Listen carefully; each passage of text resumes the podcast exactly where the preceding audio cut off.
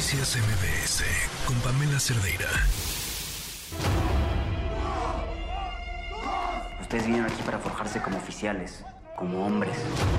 Quiero que sepan que todo esto no es por ustedes, es por el bien de México. ¿Necesita seguro médico? Sí, para mamá y para mí. ¿Qué tiene o qué? Llévate. ¿Ustedes también son potros? Sí, sí. ¿Sí ¿Saben por qué les decimos potros? ¿Han visto un potro nacer? Les hace falta fuerza, pero aquí se las vamos a dar. ¿Me caes bien?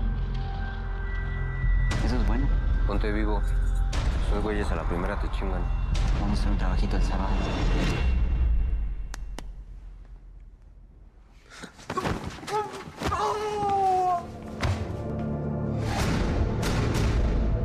¿Y Mari?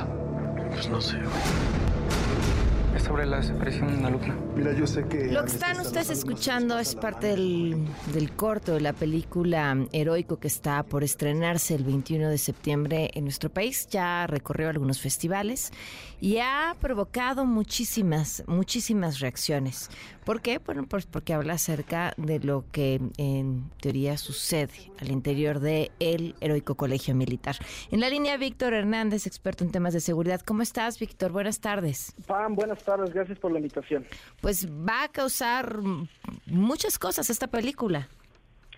Eh, ya nos está causando, Pam. Eh, hay un terremoto en torno a la película Heroico, eh, programada para estrenarse el próximo 21 de septiembre, dirigida por David Sonana que documenta los abusos que se cometen al interior de los planteles educativos militares, que no es un tema menor porque en este tipo de instituciones, digamos, la película habla específicamente del Heroico Colegio Militar, pero aplica a otras instituciones como la Heroica Escuela Naval Militar o la Escuela Médico Militar, es donde se forjan los mandos, se forman los oficiales que van a tener mando de tropas y que van a marcar el tono de la guerra contra el narcotráfico, del uso de la fuerza. Y a título personal es eh, una película que cala y que me genera un terremoto de emociones porque yo hace 10 años fui cadete del Heroico Colegio Militar y de solo ver el tráiler pues eh, pues me trae muchos recuerdos de, de memorias. ¿Qué, qué, de ¿qué es lo que a ti te tocó vivir?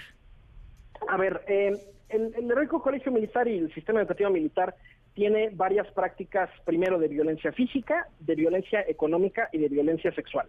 Eh, las formas de violencia física tienen que ver con los golpes, por ejemplo, la película pues habla de los famosos tablazos, eh, las agresiones de pronto eh, donde te ponen por horas en posturas incómodas como el mortero y el caibil.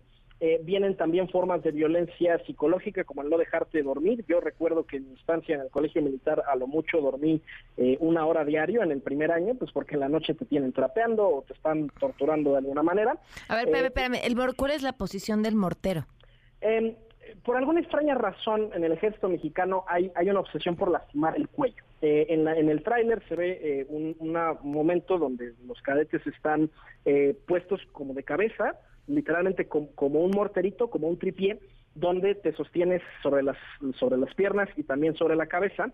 Eh, es una postura que está diseñada, por ejemplo, se utiliza en Guantánamo eh, para los interrogatorios, para los detenidos por terrorismo.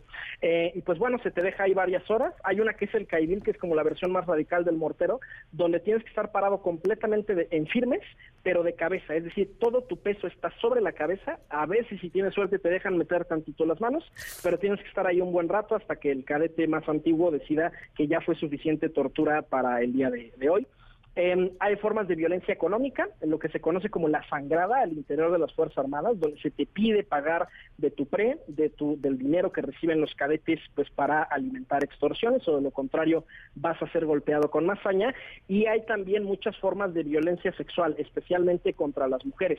Eh, es muy llamativo que cuando inició, por ejemplo, el Servicio Militar Nacional, que permitió la apertura de mujeres, había miles de mujeres voluntarias todos los años y para antes de la pandemia, esto incluso antes de que el COVID eh, pegara al 100%, ya había cero voluntarias. Es decir, las mujeres de México ya no querían una relación con las Fuerzas Armadas y si a eso le sumamos incidentes como el feminicidio de la subteniente Susana Sayas eh, en Sedena o el ahora feminicidio, el feminicidio de una teniente de la Armada de México que incluso la, la embajada británica pidió que se dieran cuentas eh, al, al, almirante Ojeda sobre este feminicidio, pues también entendemos por qué las Fuerzas Armadas son un lugar tan hostil para la mujer mexicana. ¿Qué ¿qué posibilidades hay de que esto cambie? Y si esto sucede en otras eh, eh, fuerzas militares de otros países. Yo creo que sí, ¿no? Sí, ocurre en muchos otros países. De hecho, Estados Unidos es el país que tiene mucho más documentado este tipo de fenómenos. Ya hay, ya hay papers, ya hay estudios psicológicos del impacto que tiene, por ejemplo, en la falta de empatía, en la ideación suicida, en el desarrollo de trastornos mentales. Y el problema es que si tú encierras un cadete durante cuatro o cinco años, lo golpeas, lo extorsionas, no le permites dormir, le enseñas que estas conductas son normales y esperadas de él conforme avanzan los años, y de pronto le das una pistola, le das mando de tropas y le dices, pues buena suerte, ahora eres el encargado de la seguridad pública, es la receta para el desastre. Eh, la Secretaría de la Defensa en este momento ya está en negación, ya hay toda una campaña en redes sociales de bots y de algunas cuentas eh, sí reales de personal militar que están tratando de denigrar la película y de tratar de llamar a que esto es una exageración cuando en realidad eh, lo que eh, promete la película es, es un retrato lo más fidedigno posible de lo que ocurre al interior de los planteles militares.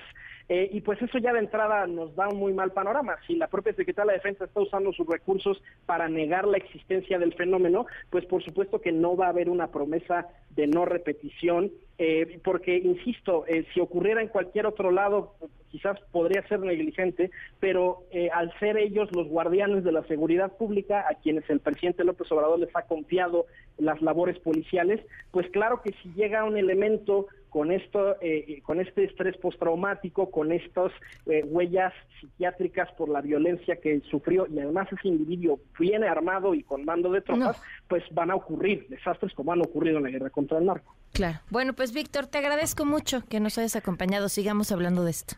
Muchas gracias, les invitamos a ver la película y sobre todo usar el hashtag heroico, que es el que han estado utilizando supervivientes de violencia en las Fuerzas Armadas para narrar sus historias. Vean los testimonios que los propios cadetes, los propios soldados y marinos están narrando en este momento de lo que ocurre al interior de las Fuerzas Armadas. Muchas gracias, Víctor.